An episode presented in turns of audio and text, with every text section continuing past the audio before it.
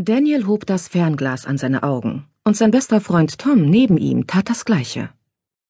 Daniels Fernglas, das seine Mom gewöhnlich benutzte, um die gefiederten Besucher ihres Vogelhäuschens im Garten zu beobachten, war winzig. Tom hingegen hatte den Feldstecher seines Dads dabei, und dieses Gerät war riesengroß. Gleichwohl hatten beide von hier oben auf dem Hügel einen herrlichen Ausblick. Sie hatten freie Sicht hinunter auf die sanft gewellten Felder von Pelhams Farm, die in einen echten Filmdrehort verwandelt worden waren. Dies hier ist der absolut beste Platz, um alles zu sehen, dachte Daniel. Sieh mal, sagte er zu Tom. Sie bringen die Pferde in Position. Ist das genial, total, echt, rief sein Freund. Siehst du die Typen in den Rüstungen? Aber was sind das für weiße Dinger da drüben bei den Kameras? Daniel schwenkte sein Fernglas von der Reihe berittener Schauspieler hinüber zu einer der großen Kameras. Zu beiden Seiten waren große weiße Stoffplanen gespannt, die wie Segel aussahen.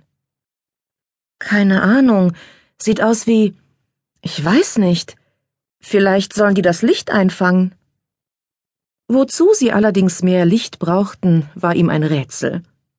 Heute schien die Sonne an einem strahlend blauen Himmel, und es fühlte sich sehr warm an für einen Frühlingstag. Auf der Wiese zeigte sich frisches hellgrünes Gras, und auch die Sträucher und Bäume waren wieder zu neuem Leben erwacht. Endlich war der Winter vorbei. Und zwar genau zum richtigen Zeitpunkt, denn in ein paar Tagen begannen die Osterferien. Hey, guck mal, ich glaube, das ist der Regisseur, sagte Daniel. Wer? Oh, warte, Du meinst den Kerl, der mit den Armen fuchtelt? Kann sein. Ist ganz schön chaotisch da unten, stellte Daniel fest. Dann begannen Männer in Jeans, die Pferde in eine ordentliche Formation zu bringen. Eines der Pferde allerdings, das ein schimmerndes schwarzes Fell hatte und bisher ohne Reiter war, blieb ein Stück weit zurück.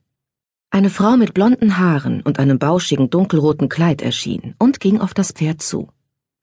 Der schwarze Hengst schüttelte den Kopf, und ein Mann kam hinüber, der die Zügel in die Hand nahm und einen Hocker neben das Pferd stellte. Daniel beobachtete, wie die Frau auf den Rücken des Pferdes blickte. Dann griff sie nach dem Sattelknauf und schwang sich mit Hilfe des Mannes so auf den Sattel, dass ihre Beine zur einen Seite herabbaumelten. Damensattel, dachte Daniel. Alle Pferde, die ruhig wartend in einer Reihe standen, hatten nun einen Reiter. Der Mann, von dem Daniel glaubte, dass er der Regisseur war, gab einem Schauspieler nach dem anderen Handzeichen. Schließlich schaute er zu dem letzten Pferd, auf dem die Frau saß. Von hier oben konnte Daniel nicht hören, was der Regisseur sagte, aber es sah aus, als würde er allen letzte Anweisungen geben. Ist das cool, rief Daniel. Ich kann aber nur ein Mikro sehen. Das da an der langen Stange. Wie wollen die denn damit alle Geräusche und Stimmen aufnehmen? fragte Tom. In den letzten paar Jahren war Daniel zu einem Filmfachmann geworden. Er dachte sogar schon daran, später vielleicht mal beim Film oder Fernsehen zu arbeiten. Zur Vorbereitung las er erstmal alle Bücher über das Filmemachen, die er in der Schulbücherei finden konnte. Das machen die später, erklärte er nun seinem Freund. Das heißt nachsynchronisieren. Die nehmen die Dialoge, die sie brauchen, hinterher im Studio auf. Die Geräusche auch. Aha, sagte Tom. Das leuchtet ein. Das Trappeln von Pferdehufen auf dem Boden, das Scheppern der Rüstungen und so weiter. Das ist die Foley-Arbeit. Foley? Wer ist das?